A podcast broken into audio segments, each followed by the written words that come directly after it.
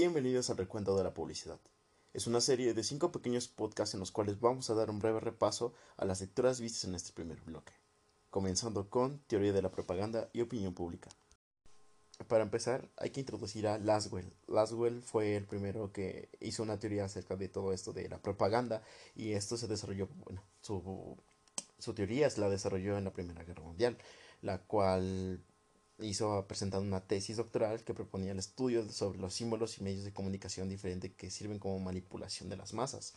Y pues fue este, esta su investigación, esta tesis, fue medio para convertir la propaganda en un elemento central de nuevas estrategias de comunicación. Y pues mucho más en esto, ¿no? En el siguiente programa voy a hablar de que es la creación de un líder, voy a hablar un poco acerca más porque esto se bueno, desde la primera y si pasa lo mismo con la segunda, pero esta vez con los nazis. Pero esto va más esto todavía falta, ¿no? Para llegar al segundo. No tanto, pero un poco sí.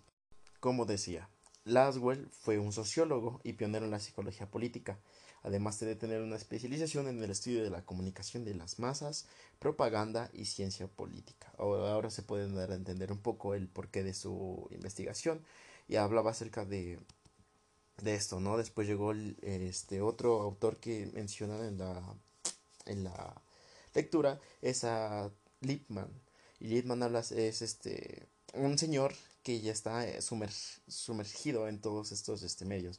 Fue comentarista, fue político, fue crítico de medios, hasta filósofo, y de hecho obtuvo un premio Pulitzer por su columna Hoy y Mañana. Y dicha noticia señala un hecho sobre la función de la verdad de los medios, es que es traer a la luz los hechos ocultos, presenta estereotipos como un elemento característico de la percepción humana. O sea, primero vimos con Laswell acerca de los símbolos y ahora hablamos con Lippmann, Lippmann acerca de los estereotipos, o sea, se puede dar cuenta de la de que los temas son similares y se pueden unir unos con otros. Ya desde entonces se empezaban a fijar mucho la influencia de los medios hacia el público y cómo la realidad de las personas empezaba a construirse por los medios. En ese entonces pues era menos impactante que ahora, ya que pues los medios de cierta forma sí llegaban a todos, pero eran mínima cantidad y ahora pues podemos ver la televisión, la radio y, el internet que son más media, que son medios de comunicación masivos, o sea, que llegan a mucha gente. Entonces, bueno, hablamos de la Primera Guerra Mundial y podemos ver ciertas influencias, ¿no? Y la realidad, cómo se genera, cómo se hace cierta psicosis, vaya, en ese, en ese contexto histórico. Y pues empezamos a ver un poco de más bien empezamos a entrever la, la, la, influencia que tienen, la máxima influencia que tienen estos medios y con estos autores. Y hablando un poco de su metodología, Lippmann, hablaba un poco acerca de la opinión pública y que los medios de comunicación servían para ciertos intereses, o sea, que cubrían cosas en, en específico como tal, pero en sí, o sea, nada más reducían la realidad, lo, lo que realmente era el, un fenómeno, lo reducía a, ciertas partes, no te dejaban ver todo, solamente te dejaban ver, te dejaban ver lo que, pues, lo conveniente vaya para llegar a un cierto fin. Por ejemplo, no sé, un señor lo mataron, ¿no? Pero nada más te dicen eso, es, entonces, ¿por qué más? No, es que el asesino es malo y tal y tal y tal y tal, ¿no? Pero tampoco te, pero también podrían omitir que el, que el asesino bueno, el asesino se estaba defendiendo de, de, su agresor y por eso tuvo que matarlo, ¿no? Entonces, es todo esto, ¿no? Es, es omitir información, es, es, como decían, servir a una, a un, a un fin. Mientras, mientras que Laswell, este, hacía una, vigilaba el entorno en el cual se encontraba y veía pues el fenómeno de la comunicación en todo lo en y cómo llegaba y cómo influenciaba a la gente entonces, esto es de cierta forma su metodología de ambos. Ahora, Littman hablaba acerca uno de acerca o se enfocaba en las campañas políticas y del, del elite. Pensaba que los ciudadanos no pertenecían a la clase alta, que no pertenecían a la clase alta no sabían ni la mitad de lo que en realidad pasaba. Por eso sentía, o más bien pensaba, que no debían tener participación en la política, ya que pues obviamente no sabían de lo que estaba pasando y pues cómo podían tener un criterio si no pasaba, pero hablaba acerca de que también esta, este, era un poco una visión elitista en la vida política. De ahí surge la creencia de acerca de la incapacidad popular para la toma de decisiones gubernamentales, ya que como tal, pues, quien tienen, o más bien, ¿cómo explicarlo? hay menos gente, obviamente que hay menos gente que pertenece a la elite que la demás gente que somos gente ordinaria o gente de bajos recursos. En ese, en ese entonces tampoco la información llegaba a, todos ellos, entonces pues general, en general la opinión la tomaba toda la elite porque ellos eran los que sabían, aunque también hay, había muchos intereses por medio. De ahí empieza todo esto de la teoría de la propaganda.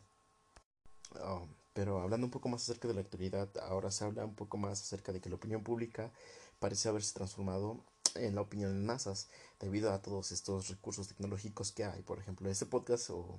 Sí, este, este programa puede haber, este, si lo subo a YouTube, este, va a llegar a mucha gente si es que busca, encuentra el tópico, la clic y pues esta opinión eh, pública se vuelve opinión, opinión de masas cuando llega muchísima gente. Entonces em, empieza todo esto.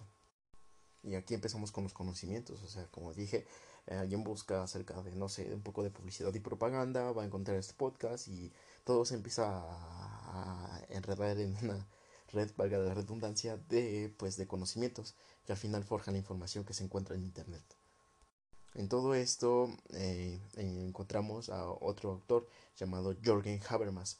Y hablando un poco acerca de su libro eh, bueno más en específico en su capítulo del libro de la historia y crítica de la opinión pública hablando acerca de, de este capítulo que se llama sobre el concepto de la opinión pública. Y aborda tres temas que son las fuentes formales las informales y la mediadora entre ambas o sea que es la punto medio digamos el punto gris y bueno hablando un poco de estas de todo de esas tres hay que definir un poco. Las fuentes formales son las que pues comprenden todo tipo de documentos que contengan información relevante de, una organización, o sea, que va hacia un tópico, más bien que va hacia personas que están relacionadas y que conviven y que son parte de algo. Entonces, digamos que un panfleto llega a otras personas y obviamente no va a funcionar porque no, no existe, no viven en ese, en ese lugar. Si se explica bien los mediadores son los que pues convergen entre los dos y están entre lo público y lo privado y pues pueden funcionar tanto afuera como dentro de, de los grupos, ¿no? Y las informales son más los que pues son, digamos que por decirlo de manera muy burda, un reguero de ideas, ya que este pues, de más acceso en el sentido de que no necesariamente tienes que pertenecer a un grupo para que te llegue esta información o para que la comprendas y sea de tu interés. En este caso entra más todo esto de información o sí, información de ocio, o sea, es con el fin de entretener, no es con un fin de educar o algo así, sino más por el fin, pues sí, de entretener en sí, son, son cosas que no, no son importantes para nuestra vida diaria, son cosas que las vemos y no nos dejan algo productivo, son nada más para pasar el rato y ya, eso es todo, simplemente. Entonces eh, ahí empieza a, generarse esto, ¿no? Pues todo esto entra a hacer uso práctico de la publicidad y la propaganda. Pero a partir de esto surge el gran problema del sesgo de la información, ya que los medios de comunicación, que son obviamente la cuna de la publicidad y la propaganda, este, hacen influencia directa a alguna ideología o tendencia política. Sabemos todo de esto, por ejemplo, lo de AMLO, o sea, sus, sus, campañas que hizo, eh, todo esto hacen hacen, ¿cómo explicarlo? Hacen ejemplo de, todo lo que estoy hablando. Entonces, pero como dije desde un principio, todos estos este, mensajes que abundan en los medios de comunicación y mucho más en los más media están, están encabezados por una organización política o por instituciones que van a un fin. Entonces, estos entran en nuestros televisores, en la publicidad de nuestro Facebook. Entonces, todo esto siempre llega a, o sea, ya siempre hay intereses intereses de algunas instituciones para que lleguen a nuestro a nosotros y nos impacten de cierta forma para cambiar algo, para comprar un producto o para vendernos una idea. Y aprovechando todo esto del entretenimiento y toda esta información informal, información informal que diga, este, pues ya, o sea, todo se junta, ¿no? Por ejemplo, aquí en México nos gusta mucho el fútbol, ¿no? De repente pones un, un, un partido, en este caso es más por las este se va más por partidos de la selección mexicana porque pues obviamente no todo el país los ve entonces es un mayor repertorio de gente. Entonces en, en estos intermedios en, en entremedio este podemos encontrar la propaganda que de cierto partido político de de propaganda del presidente para que pegue más a la gente, ¿sabes? Entonces es todo esto, eso, esta psicosis este, propagandista que puede llegar a ser de muchas cosas. O sea, y también es mm, mostrar un problema. O, bueno, eso ya depende de la institución que esté pasando en ese momento sus, sus comerciales o su propaganda. Pero de ahí viene todo esto, o sea, es la unión de todo, de cómo ya llegan hacia nosotros. Y es eso, o sea, ya dentro de todo esto es difícil encontrar un panorama donde veamos algo real, porque como dije desde un principio, la, los medios han, se han corrompido o siempre han estado corrompidos y siempre están a la cabeza de alguien que tiene intereses y que nunca va a dejar ver un problema que existe por, por eso mismo. Entonces, nunca se va a ver la verdad en, en, total, en su totalidad. Si llega a verse, la gente, pues como está inmersa en mucha información, esta sobrecarga hará que pues se pierda de cierta forma. Eso es un poco de lo que habla el primer, la primera lectura. Muchas gracias.